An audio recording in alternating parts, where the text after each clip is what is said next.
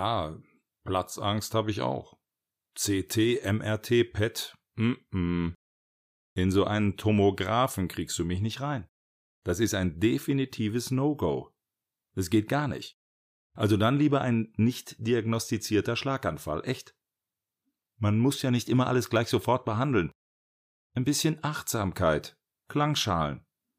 Viele haben auch diese Edelsteine in so einer Karaffe zur Wasserenergetisierung. Rosenquarz, Bergkristall, das wirkt Wunder. Ganz besonders, wenn man gar nichts hat.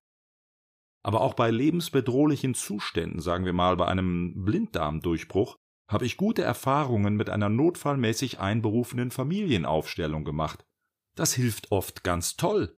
Zumindest den Familienmitgliedern, deren Blinddarm nicht durchgebrochen ist. Gut, die Wirkung kann man jetzt nicht nachweisen, schwarz auf weiß. Die Leute wollen ja immer alles schwarz auf weiß. Das wirkt halt mehr so feinstofflich. Mit Schwingungen. Es geht um die Information. Hier, wie bei diesen Globuli. Das ist klasse. Immer wenn etwas nicht nachweisbar ist, beruht die Wirkung auf feinstofflichen Effekten. Ja, natürlich. Aber klar doch. Ich finde das cool. Wenn ich zum Beispiel im Wald spazieren gehe, da spüre ich überall Gnome und Elfen. Das sind so Wesenheiten, total drollig. Die gibt's wirklich. Aber eben mehr so feinstofflich. Genau. Das gibt es ja auch im privaten Bereich sagt er zu ihr, aber natürlich liebe ich dich. Ist doch klar.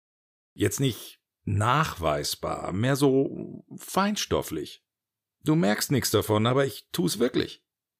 Oder wenn die Bank das Geld zurückhaben will, das sie mir geliehen hat, sage ich, aber das habe ich doch längst überwiesen, nur halt feinstofflich. Es ist doch so. Unser Geist ist mit allem verbunden. Und du kannst ja schließlich auch mit Feuerwerk böse Geister vertreiben. Das funktioniert. Nach dem Feuerwerk sind die bösen Geister alle weg. Gut, wenn man genauer hinschaut, waren die vorher auch gar nicht da, aber hey, man kann natürlich alles zu Tode kritisieren.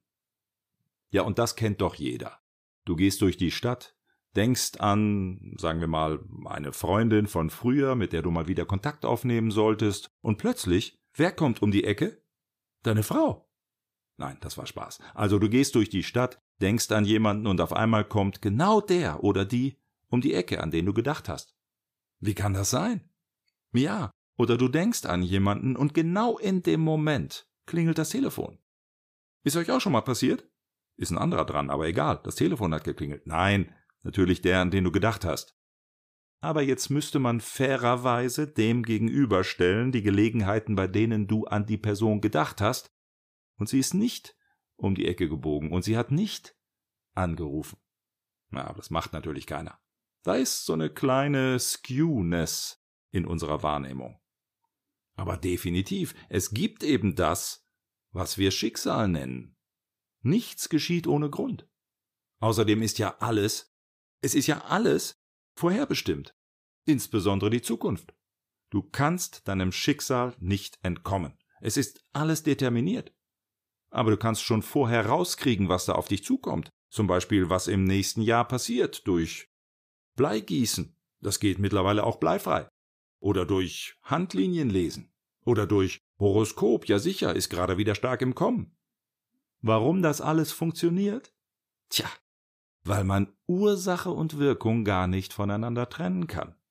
Und weil ja die Ursachen im Grunde die Wirkungen sind. Ja, Wer das begreift, der hat alles begriffen.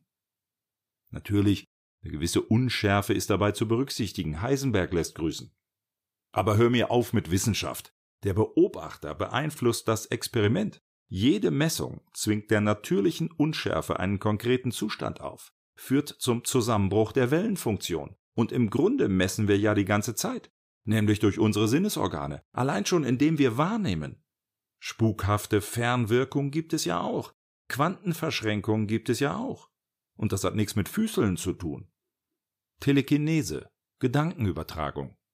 Ich glaube fest daran, dass es das nicht gibt.